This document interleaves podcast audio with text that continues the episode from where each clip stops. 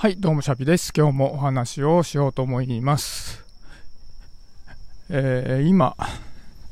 仕事が終わってお家に帰ってきて、すぐ家を出て散歩をしながら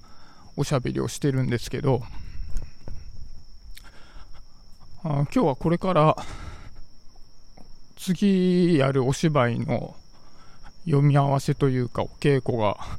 あるんでね。これからまた行かなきゃいけないですよね。だから一回帰ってご飯食べて、また出るんですけど、やっぱりね、なんかこういう時ってもう僕、ね、配信、サボってしまいがちなんだけど、ちょっとね、毎日ちゃんと続けるってことをしようと思って、今帰ってすぐね、急いで出て、喋ってるんですけどね。そう、ああ、なんかあれですね、マック、全然関係ないけど、マクドナルドがまた値上げするらしいですね。これ僕痛いんですよ。あの、僕超マックユーザーで、あの、仕事中ね、結構高頻度でマクドナルド行くんですよ。で、ね、なんか、ハンバーガーとかね、20円とか、なんかそんぐらい値上がりするんですって。まあ、ただ僕、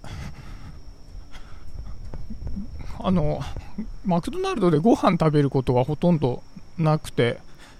もっぱらコーヒーだけなんでね、今回なんかコーヒー上がりしないらしいから、ちょっとラッキーとは思ってるんですけど、ただなんかね、そういう問題じゃねえなとも思うんですよね。なんかこの値上げのニュースって、まあもう最近、よくあるじゃないですか、もうマックに限らずね。そうで、やっぱ、値上げをするっていうニュースって、やっぱこの、こう、日本の中にある、こう、テンションを少しさ、少しずつ下げてると思うんですよね。ああ、また値上げかっていうのが、日本人のテンションを少しずつ下げると思うんですよ。で、もともと値上げって、なんか悪いことではなかったと思うんですよね。インフレって、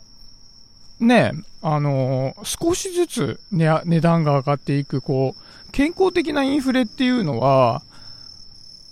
まあ昔からね、あったわけで、それはいいことだったりもしますよね。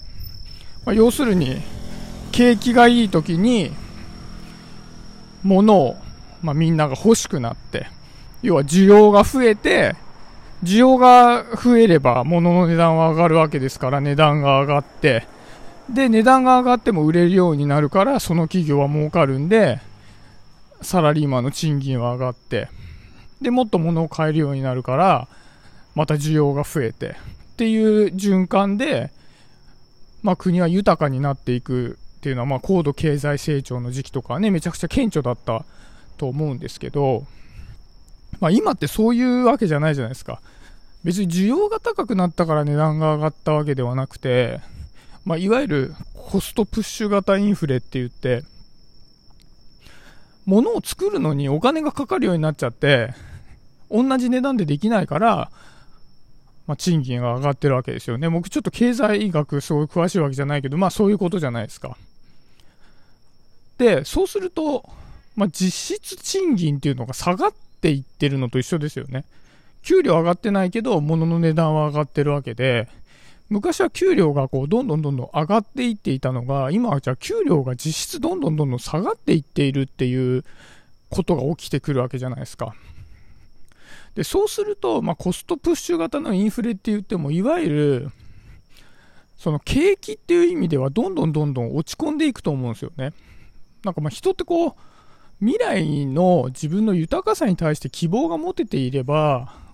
なんかいろんなもの欲しいなとかって購買意欲も湧くって思うんですけど、どんどんどんどん下がっていくんじゃないかっていうふうに思ってたら、やっぱ購買意欲っていうのは下がっていくから、ね、それ、そういう、その、購買意欲みたいな、ね、なんか欲しいなみたいな気分みたいなところが、下がっていっちゃうっていうのはすごく、ね、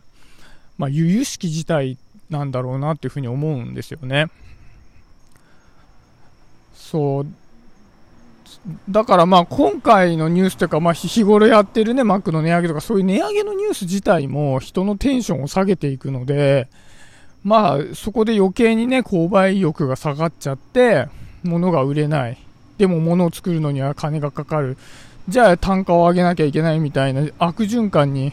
まあ、今後陥っていくんだろうな、みたいなことを思うと、まあ、めちゃめちゃ暗い気分にね、なっちゃったりしますよね。そうで僕はね、まあ、普通のサラリーマンですけど趣味でねなんかお芝居とかしたりね。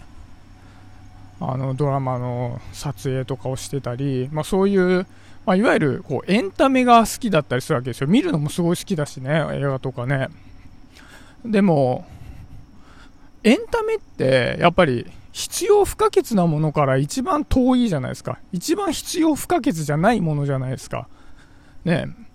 例えばま靴がめちゃめちゃすり減ってんのに買わない人はいないと思うんですよね。すり減っちゃっても履きづらいからね。必要不可欠だから買うと思うけど、別に映画を見る量を年間ね、わかんない。普通の人がじゃあ、5本ぐらい見てるとしたら、5本を3本にしたところで、まあ大してね、生活に影響があるわけじゃないとか、別に0本にしたって生活に影響ないから、まあこういうのって、あの、まあ、景気が悪い時って、どんどんどんどんこう、まあ、切り崩す、切り崩すっていうのは逆か。まあ、あんまり需要されなくなる対象なんだろうなっていうふうに思うんですよね。ただ、なんか一方で僕は、そういう時代だからこそ、エンタメって、より必要なんじゃないかとは思うんですよ。なんかさっき話した、いわゆるテンション、気分が下がってしまうことによって、社会がどんどんどんどんこうどんより落ち込んでいく、ものも売れなくなるっていう悪循環があるとすると、その気分を持ち上げてくれるものっていうのが、絶対に必要なんだろうなと思うんですけど、いわゆるそのコストプッシュ型インフレつってなんかその、ね、物の原材料が高くなっちゃってるものを急に安くするとかっていうのは、まあ難しいし、基本的にはね、その人の気分っていうのは、必要不可欠でないもので、良くしていくというかね、自分がこう、日々なんか生活していく、なんか、楽しさみたいなものっていうのは、必ず必要ではないものから摂取していくものだろうなっていうふうに思うんですよね。それは例えば友達と一緒におしゃべりをするでもいいし、お茶をしに行くでもいいし、ね、まあお家でなんか趣味に勤しむね、本を読むとかでもいいし、コーヒー好きな人だったら自分で超うまいコーヒーを入れて家で飲むひとときとかでもいいし、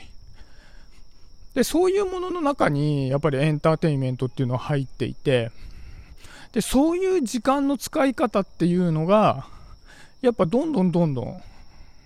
こう、狭められてっちゃうんだろうなっていうふうに思うんですよ。やっぱり余裕がないっていうふうに思ったら、そこにはお金と時間を費やさないわけで。そう、だから、ねやっぱりこう、こういったまあおしゃべりもそうだし、こう、インフルエンサーの方のアウトプットとかでも、どっちかって言ったら役に立つことが多いじゃないですか。役に立つか、まあ面白いか、だと思うんですけど、その面白い系のやつも、どっちかっていうと、その、なんかじっくり楽しむものっていうよりは、非常にこう、まあ、生活的にはね、どんどんどんどんどんよりしてっちゃっても、その一瞬だけ、まあその、どんより感から解放できるっていう一種の麻薬的な、なんか、エンタメっていうのが多いような気がして、まあそれはそれで必要なのかもしれないけど、やっぱりその時間を、なんか自分は過ごしててよかったなっていう風に思える時間まあ、さっき言ったようなその本読む時間でもコーヒー飲む時間でもいいけど、なんかその、なんて言うんだろう、ストレス解消のための時間も大事だとは思うんだけど、そうじゃなくて、その時間をより積極的に楽しめるようなものっていう、そういう時間の使い方っていうのは、こういう時代だからこそ余計に大切だし、なんかそういう時間が、こう、切り詰められれば決めり詰められるほど、どんどんどんどん社会はどんよりしていくんだろうなっていうのをね、なんか思うんですよね。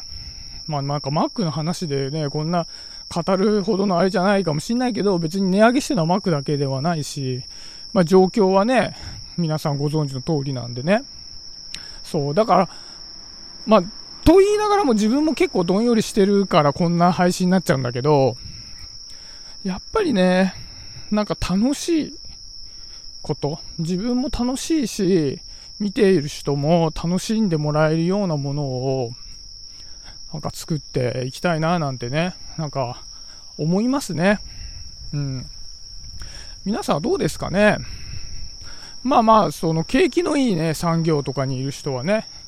なんかどこ吹く風なのかもしれないけど、うん。まあそんな感じで生き、生きていきたいなというか、なんかそういうふうに思いましたっていうところで、